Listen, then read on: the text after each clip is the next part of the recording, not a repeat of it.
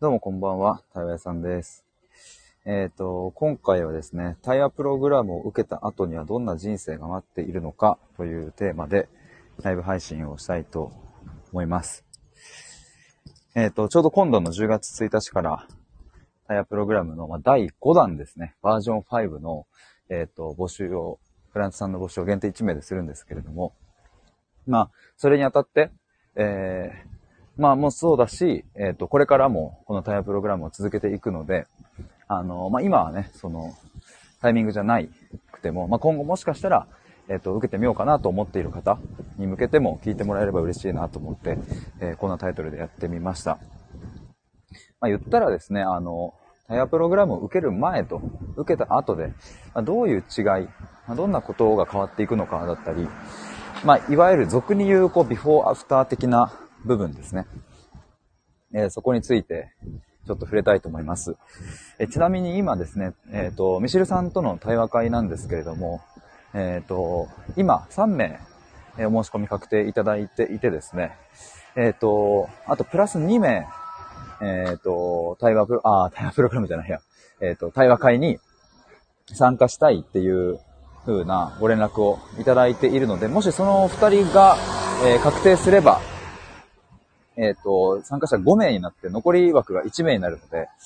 えっ、と、もし参加したい方はですね、ちょっとお早めにご連絡いただけると、えーありがたいです。え11月4日の対話会ですね。えーよかったら概要欄にリンク貼っ付けているので、え覗いてみてください。ちょっと音が、あれだな。やばい、渡れるか。よし。えーてなわけで、えっ、と、タイヤプログラムを受けた後にはどんな人生が待っているのかという、えーそんなテーマでちょっと話していきたいと思います。えっ、と、そうだな、ビフォーから話した方がいいのかな。うんとね、あの、僕の公式サイトに、えーこんな方のためにっていう、ページというかね、あの、プログラムの詳細の中にこんな方のためにっていうのを、えー用意しているんですけれども、まあ、それがいわゆるビフォーの状態ですね。ビフォー。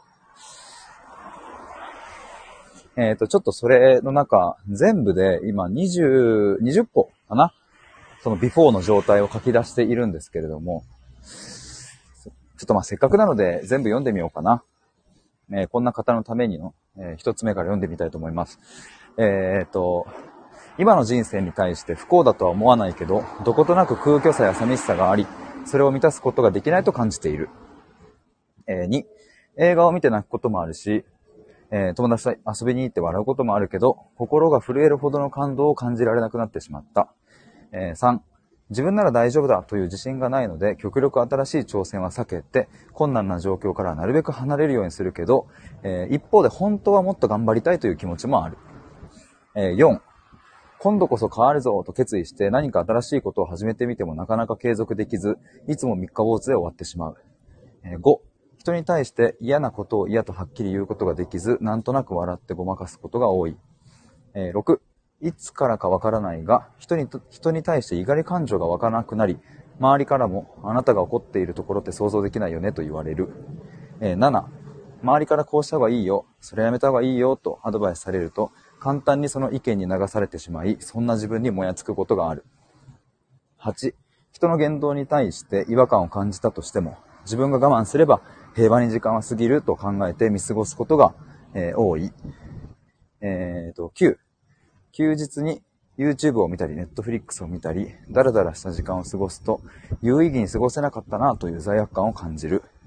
えー10、友達や家族とそこそこ仲はいいが、実際のところ、表面的な関係性のように感じていて、一緒にいるときはなんとなく気を使っている状態が続いている。え11、今までの人生を振り返ってみると、自分で意思決定をしてきたようで、最終的には親や先生の意見に従ってきたように感じてしまう。12、何か物事がうまくいったとしても、どうせまぐれだよなとか、変に期待されるのも嫌だなと感じて素直に喜ぶことができない。え13、周りの人を傷つけないようにしようとするあまり、自分の感情を押し殺して自分が犠牲になることが多い。え14、目標を達成できたとしても充実感を感じられないし、え逆に目標を達成できなかったとしても悔しさを感じることもない。え、15、幼少期や学生時代は何も考えず無邪気に遊ぶようなこともあったが、大人になってからは人目が気になるようになり、自分の好きなように遊ぶことがなくなってしまった。え、16、今の仕事の状況や友人関係に特別大きな問題があるわけではないが、本当にこのままでいいのかという漠然とした将来への不安感がある。17、少しでも傷つく言葉を言われたり、悲しい出来事があったりすると、ずっとそのことについて考えてしまい、立ち直るまでにかなりの時間がかかる。え、18、友達と飲みに行ったり、家族と旅行に行ったり、本来は楽しいはずのイベントなのに、心の底から楽しめている感覚がない。19、結局のところ、自分自身の本当の気持ちがわからないから言語化することができないし、誰に相談していいのかもわからない。20、意を決して誰かに相談してみたとしても、そんな小さいことで悩んでるの考えすぎだよ。もう大人なんだからと取り合ってもらえなかったという、えー、そんな感じでございます。ああ、読みましたね。20個。まあ、あのー、まあ、このすべて、に当てはまる人もいれば、そうじゃない方もいると思いますが、まあ、これはね、あくまでその表面的に湧き上がってくる事象を、え羅列したということです。で、これっていうのはね、あの、この20個に対して、それぞれ、えこんな打ち手があります、こんな打ち手がありますっていう、うん、なんかそういうものではなくて、むしろこの20個には、一貫して全て共通する、うん、根本的な原因っていうものがあるわけですね。で、その根本的な原因っていうのを、この対話プログラムで、え明らかにして、えー、まあ、そこにいろんな固定観念が埋まっているので、その固定観念をまずは壊すと。ずっと固まっていた。まあ、肩こりのようにね、えー、筋肉のこりのようにずっと固まっていて、うん、それがやっぱね、自分のこう、パフォーマンスに関わってきますよね。ずっとなんか肩や背中が凝っていると、なんかずっとなんか重たい感じすると思うんですけれども、まあそういう肩こりのようなものが心の奥にあるので、まずはそこを壊してほぐしていく。でその後に、えっ、ー、と、作るですね。自分の哲学を作ると。まあ今の肩こりの例で言えば、まず肩こりをほぐしてね、筋肉を柔らかい状態にしてから、えー、その後こう、まあ筋トレというかね、筋肉をこう強くしていく、うん、作っていく、筋肉を作っていくっていう、うん、そういうのをしていくわけですね。で、その自分の哲学を作ることができたら、その哲学をさらに磨いていくっていうことですね。まあ今の筋肉の例に例えたらね、もうまあもっとトレーニングするとか、まああとはこう、なんだろうな、プロテインを飲んでとか、質のいい筋肉にしていくとか、えー、なんかそういうイメージかなと思うんですけども。うん、だからまずは、この、うん、表面的に湧き上がってくる、うん、そもろもろのね、こういう悩みに対して、えー、一体何が本当の原因なのかっていうところを、一緒に対話を通して突き止めていくっていう感じですね。まあなのでちょっと、今の話を、え、ビフォーアフターでまとめるとですね、まとめるとっていうか、あれ、アフターの話ですね。うんと、ここも書いていたんですけれども、そう、このプログラムをね、対話プログラムを受けてもらった後に、まあ、どんな人生が待っているのかっていう、まあ、今日の、まあ、テーマのところですけれども、まあ、一言で言えば、あなたの哲学が見えてくると。今言ったように固定観念を壊して、哲学を作って、それを磨いていくので、まあ、あなただけの、あなたなりの自分の哲学、美学みたいなものが、え、見えてくる。これが、プログラムを受けてもらった後に、まあ、待ってる人生ですね。で、じゃあそれって結局何がいいのっていう話を、えー、さらにちょっと具体的にしていく、いきたいんですけども。まあ、この哲学が明らかになっていくとですね、えっ、ー、と、こんなことが起こります。例えば、空虚感、空虚さみたいなものがなくなっていく。感受性が豊かになるとか、自分に対する信頼が得られる。えー、傷ついてからの修復が早くなる。失っていた怒りの感情が復活していく。えー、多少のことではブレない核ができる。嫌なものを嫌と感じられるようになる。目的がない行動も楽しめるようになる。違和感を素直に表現できるようになる。えあらゆる物事を深く楽しめるようになる。充実感を感じることができるようになる。えー、だらだらすることに罪悪感を感じなくなる。自分の人生に前向きな意味を見出す力がつく。葛藤の中でじっくり耐えられる胆力がつく。自分の感性を自分で守ることができるようになる。目に見えるものだけじゃなく、見えないものの大切さを実感できる。世間や社会に影響されず自分の心に根ざした言葉で考えることができる。みたいな感じですね。あの、まあ、あの、ここに関しては、じゃこの全てがね、確実に対話プログラムを受けてる最中に全部起こりますみたいな話では全くありません。えー、むしろですね、まあ、あの、もちろんこれをね、一個でも多く起こしていくことが、まあ、僕の、えー、使命であり、やることですが、あの、今言ったことって、やっぱりこれもどれもね、その、一貫して共通してる部分なんですよ。だから、何か一つできるようになったら、まあ、例えば、なんでしょうね、今言ったところの、まあ、自分に対する信頼が、こう、だんだんと得られてくるみたいな。そこがなんかこう、対話を通してできてくると、それが連鎖的にね、僕がさっき読み上げた嫌なものを嫌と感じられるようになるみたいなところも繋がってきたりとか、まあ、違和感を素直に表現できるようになるとかね。まあ、あと、ダラダラすることに罪悪感を感じなくなるみたいな。連鎖的にこういう風に繋がっていくので。まあ、だから、えっ、ー、と、まあ、次のタイヤプログラムは6ヶ月間かけて、もう本当にじっくりやっていきますけれども、その6ヶ月間で、えー、この全てが起きますみたいな、えー、そういうことは、え、全く言いませんが、一方で、えこのうちのどれか一つは確実に起こりますし、まあ、それが起きていけば、まあ、人生の流れというか、え歯車っていうものが、まあ、良き方向に回転していく。だから僕とのタイヤプログラムが終わった後の人生に、じわじわと効いてくるという感じです。例えばですね、去年僕が対話をしていた方から、本当に1年ぶりぐらいとかかな、あの、嬉しい報告をいただいたんですけども、この前。うん、当時1年前とか、えー、2年前とか、2年前ぐらいまでやってたかなすでに。うんと、その時からまあ、まるで想像できないような、うん、結果が起きていて。まあ、ちょっと簡単に、えっ、ー、と、具体的なところまでは全部、あの、話、ちょっとするとね、超長くなっちゃうので、めっちゃはしょりますが、当時、自分の親とか、まあ、祖父母ですね、その関係性において、自分の本音っていうのは、まあ、全く言えなかった。全く言えなかったどころか、うん、自分の本音すら気づいていなかったり、うん、親の、えっ、ー、と、要望に応える。要は親が、母親が喜ぶようなことを、うん、多少自分がね、犠牲になってでも、我慢してでもやった方がいいということでね、えっ、ー、と、喜ばせようとやっていたわけですけれども、まあ、ついに、ついにその、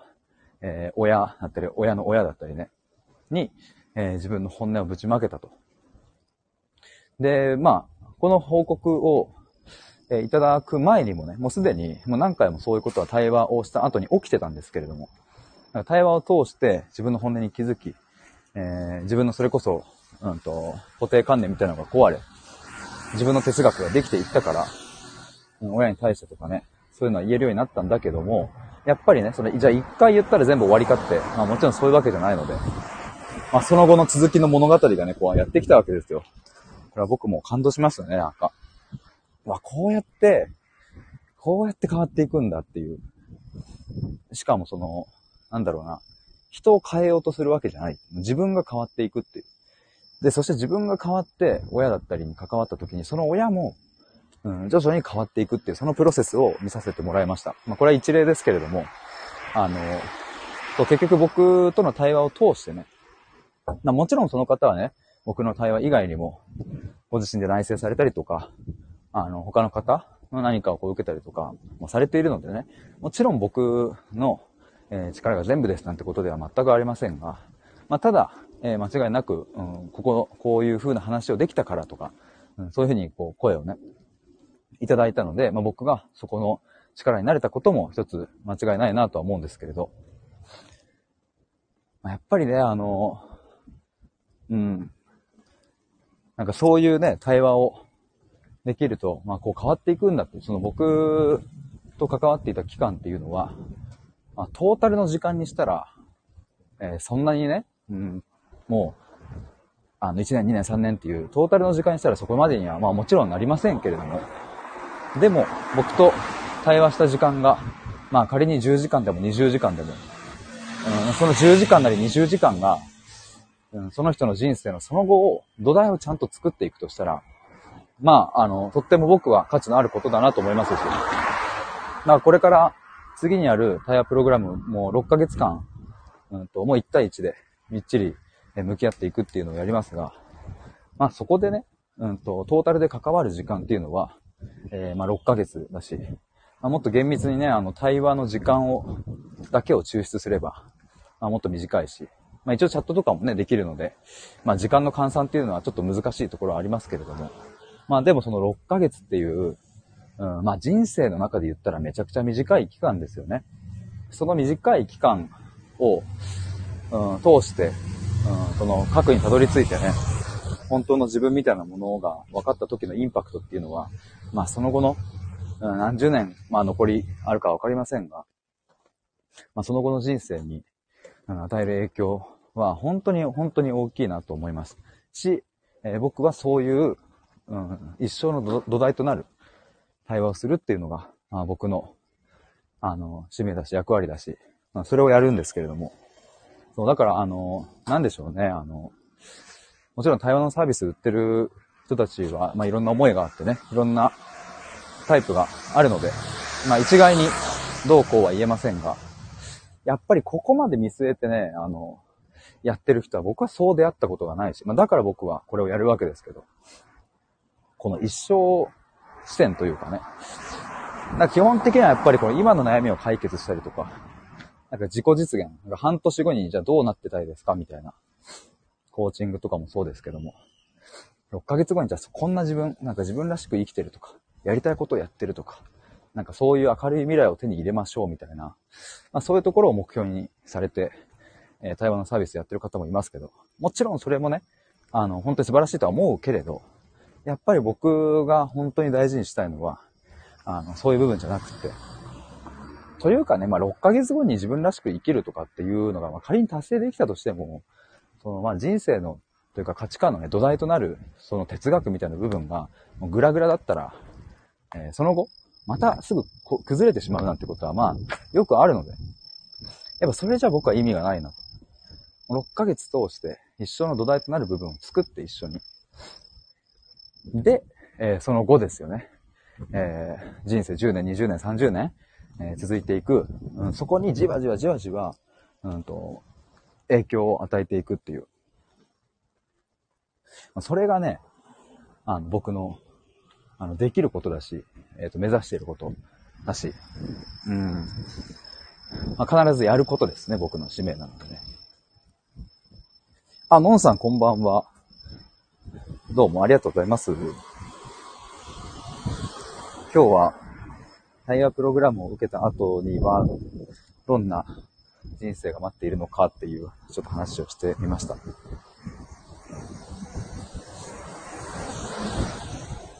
ノンさん、自分の哲学が出来上がっていくのはいいことかもしれないけど、怖くて苦しい面もありますよね。ど、どの辺がこう、怖くて苦しいって感じますかね？もしよかったら、ちょっと聞いてみたいですね。あの、僕が勝手に予想すると、あれですかね、その、やっぱり過去の嫌だった記憶とか、トラウマ的な部分だとか、そういう部分をこう見ていくっていうところの恐れとか、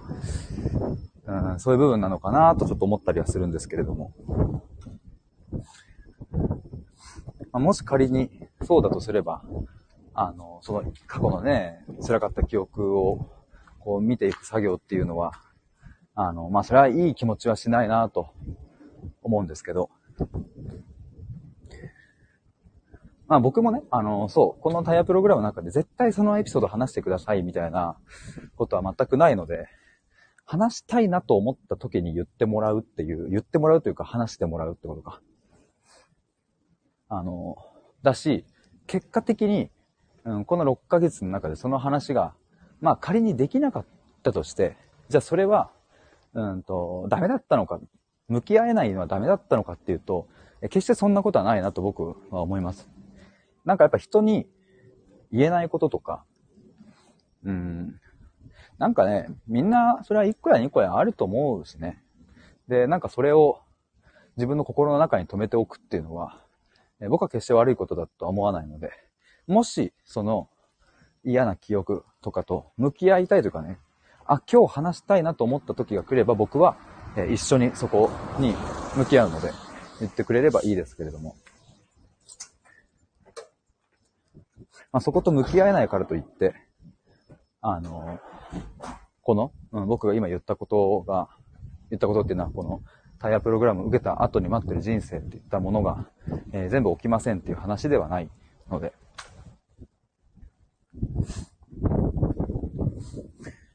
あ、ノンさんありがとうございます。えっ、と、自分の哲学ができるってことは、自己が確立するということだと思っていて、えー、それは同時に本当の孤独を知ることでもあると思いますと。うんうん。本当の孤独を知ることでもあるから、それが怖くて苦しいなっていうことなのかなっていうことですかね。のんさん、そうですと。なるほどね。自己が確立すること。確かにこれはもう間違いないですね。自分の哲学ができるってことは、えー、確立するという。で、それは同時に本当の孤独を知ることでもあると。まあ、確かにね、自己が確立する。これってでも、なんでそう思うのかとかもちょっともしよかったら聞いてみたいですね。自己が確立するということは、同時に本当の孤独を知ることそれはでもどうしてそう思うのかっていう。で、あの、ちょっとこれはね、あの、ノンさんのその対話しないとそれこそわかんないところかもしれませんが、その本当の孤独っていうのがね、まあ、ノンさんが何を指しているかにもよりますけれども、まあ、僕の中の、僕の定義による本当の孤独を、もし、知ることができたら、え、それを知らなかった時よりも、ずっと豊かで、ずっと満たされると僕は思うので、むしろ、本当の孤独を知らないからこそ怖い。本当の孤独に足を突っ込めないから怖い。未知なものだから怖い。という風になっていて、真の孤独に足を踏み入れて、そこの世界を見た人は、えー、怖さは感じない。もし怖さを感じるのであれば、それは孤独ではなくて、孤立とか、孤絶とか、あのー、孤独とはまた別の質のものだなと僕は思うので。だから、あの、まあね、ここはちょっと正義も難しいしね。その人の主観によるところではあると思うので、まあ、なんとも言えないなというのはありますけれども。まあ、ただ、でも、のんさんの言うように、その怖さみたいなものは、あじゃあ全くなくなりますっていう話ではもちろんないと思うのでね。なんかそこは、うんと、タイヤプログラムで僕が一緒に伴走するところの一つの、あの、良さかもしれないですね。やっぱ自己、一人で内省していくってなると、まあ、できなくはないんですけれども、もしそういう、うん、なんかこう、なんだろうな、嫌だったこととかさ、そういうことに向き合ったり、うん、自己が確立していくその過程っていうのは、まあ確かにね、うんと、怖かったり、この、この一歩先踏み出したら崖があるのかなみたいな。だから雲がかってるので、なんかその森の中を歩いてて、霧がね、かかってて、その1メートル先も見えないみたいな。で、一歩足踏み出したらもうそこは崖かもしれないみたいな。なんかそういう怖さってあるかなと思うんですけど。でもなんかもう3メートル、5メートル、いや10メートル先まで見えている、うん、ガイドさんが横にいれば、えっ、ー、と、安心できると思うんですよね。その自分は1メートル先は全部霧がかかっているけど、隣にいるガイドさんはもう30メートル、40メートル、うん、先まで見えてるから、大丈夫ですよ、こっち来てっていう。だからまあ、まあそういう、うんと、意味合いがあるかなと思います。一緒に伴走するっていうのは。ノンさん、本当の孤独を知ることは必要なことだけど、そこに至るまでがしんどいですよね。まあ確かにね。うん。なんかそれは、今のこのなんでしょうね。あの、例がもしかしたら、説明しやすいかなと思うんですけど、やっぱりね、ガイドさんが、えっ、と、その先は崖じゃないんで、絶対大丈夫ですよっていうので、え伴走して安心感はあると同時に、まあ、それでもやっぱり、その1メートル先までしか見えていなかったら、やっぱそこって一歩行くの怖かったりするのでね。だからもうそこは、うんと、なんだろうな、僕との対話を通してね、うん、だから僕はそこに信頼感を持って、えー、いただければね、で、いただくように僕は対話する。うん、それが対話屋さんの、うん、使命でやることでね。だから、あ、この人、信じられるじゃんっていう風に思ってもらえたらね、僕は大丈夫っすよって一緒に行きましょうっつって、その先に行けるわけだからね。そこは僕の、あなんだろうな、勝負ですよね。勝負っていう言い方で合ってるのかわかんないけど、まあ、そこはもう全身全霊ですね。なんか中途半端な、あの、感じで突っ込まないので、そこは。いや、でもそうだな。この本当の孤独っていうのは、すごくいいキーワードだなと思いますね。まあ確かに家庭はね、うん、苦しいもんだなとは、確かに、もうそれはもう、のんさんの言うところに僕も共感しますね。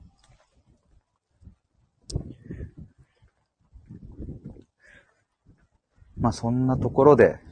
すかね。あとなんか話してなかったことあるかな。うん。まあでもね、あの、あぜひちょっとよかったら、あの、今アーカイブ聞いてくださっている方、概要欄に、えっ、ー、と、タイヤプログラムを受けていただいた方の、あの、感想をね、まとめたところをちょっとリンク貼っておくので、ちょっと覗いてみてほしいんですけれども、やっぱね、あの、楽しいです。基本的に。基本的に楽しいと思います。だから、あ、その、あの、受けていただいた方の声にもありますけども、なんか、そう、ある方がね、えっ、ー、と、僕の対話プログラム受けていただいたその感想にね、書いてもらったんですけど、ちょっとそれ紹介しようかな。ちょっと今リンクを送りました。あ、これじゃないや。これじゃなかった、ミスった。え、っと、これかな？とある方が受けていただいたんですけれども、うーんとね、王さん、20代半ば。えー、っと、タイヤプログラムに申し込もうと思った理由について教えてくださいっていうところなんですけども、えー、こんな風に書いてもらいました、えー、自分の内側を出すのが苦手で見てほしくなくって、えー、自分と向き合うのは絶対楽しくないって思っていたと。まあ、だけど、ヒデさんとだったらちゃんと深くまで見つめてみたいし、苦しいかもしれないけど、それ以上に楽しい、嬉しいっていう感覚や体感が得られるっていう確信みたいなものが、えあったからです。そう、この王さんは、対話プログラムを申し込む前にね、僕の別の対話のサービスを買ってくれてて、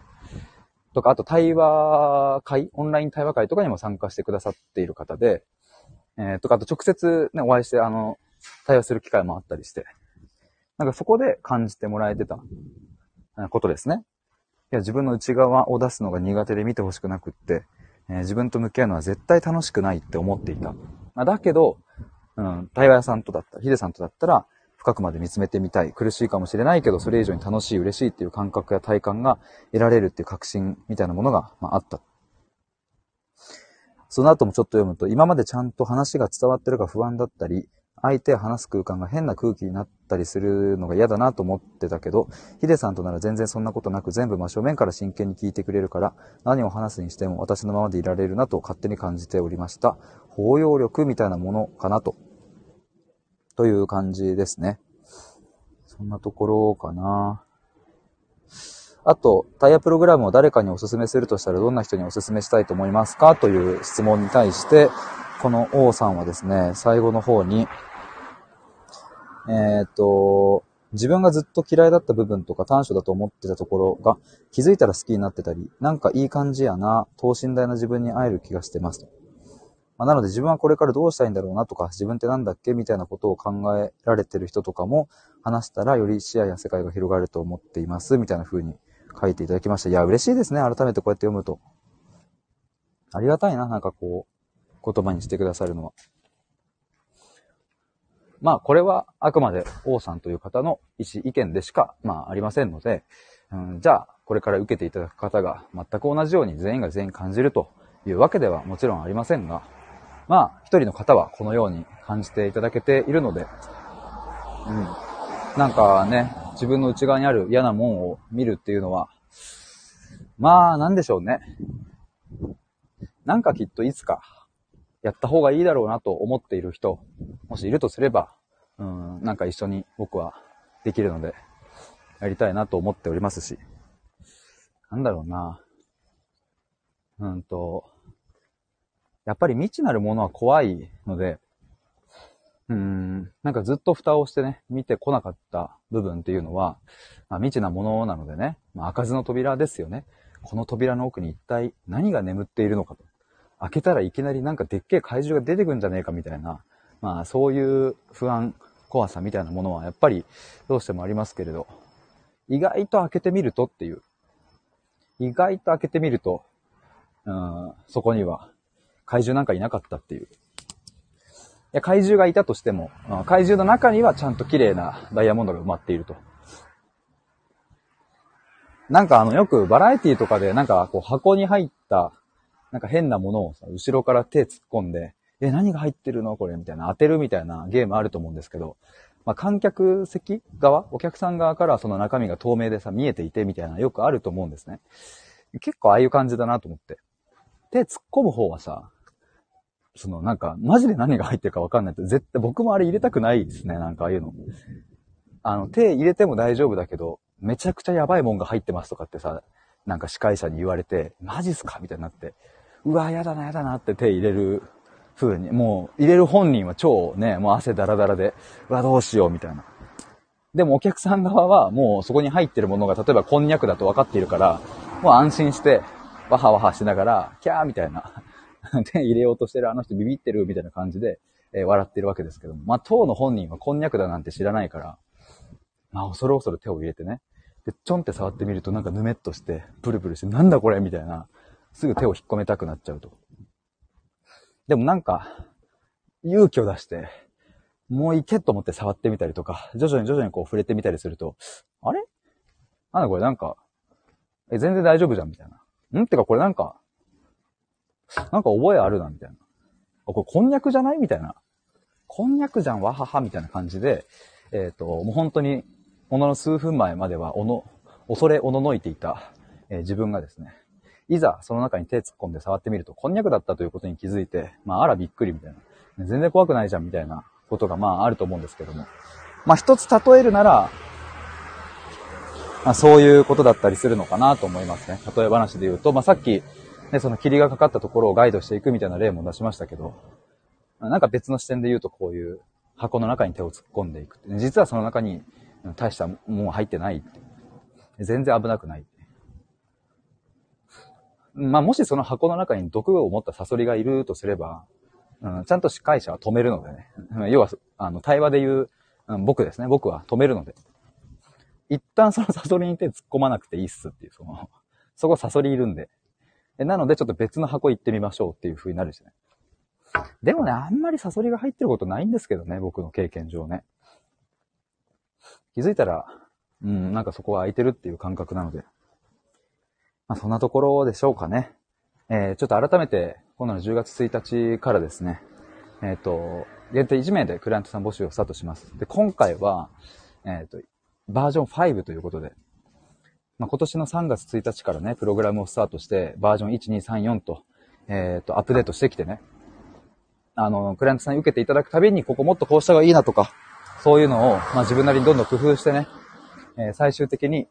まあ、たどり着いた、まあ、今日現在、最もいい形っていうのを毎回毎回更新してきたんですけども、まあ、10月1日は、えー、バージョン5ということで、今までと大きく変わるところが、えっ、ー、と、期間ですね。今までは3ヶ月だったところを、えー、半年、まあ、倍にしました。6ヶ月にして、えー、対話の回数ももちろんですが増えてます。まあ、あのー、6ヶ月っていうね、1年の半分をね、使うっていうのは、まあ、それなりに、うん、もしかしたらこう、覚悟というかね、気持ちみたいなものも必要かなと思うんですけれども。まあでもね、人生のどこかのタイミングでね、というかまあやっぱなるべく早いタイミングで、まあ今日という日がね、一番その何？まあ、早、早いというか若い日なのでね。うん、なんかそこに向き合うっていうのはいいのかなとも思いますし。と言いつつ一方で、早ければいいってもんでもないと僕は、あの、思っているので同時に。だから、なんか早く受けて早く解決した方がいいっすよとか全然思わないので、まあ今じゃないなと思う人は今じゃないし、今だなと思う人はその向き合うのは今だと思うし、うん。なんかそれがね、うんと、若いうちに解決した方が得だとか僕は全く思わないので、まあ、僕はきっとこのまんまいくつになっても対話の活動は続けているのでね、まあ、そのタイミングが来た時に、連絡いただければ嬉しいなと思います。まあそんなわけで10月1日から、え10月1日の夜8時ですね、からクライアントさん募集をスタートするので、え公式 LINE の方をちょっとチェックしておいてください。もう今回はもう半年かけてじっくりいきたいと思います。えーでは、のんさんありがとうございました。コメントいただきまして、潜って聞いていただいた皆さんもありがとうございます。えー概要欄覗いてみてください。では、以上です。バイバーイ。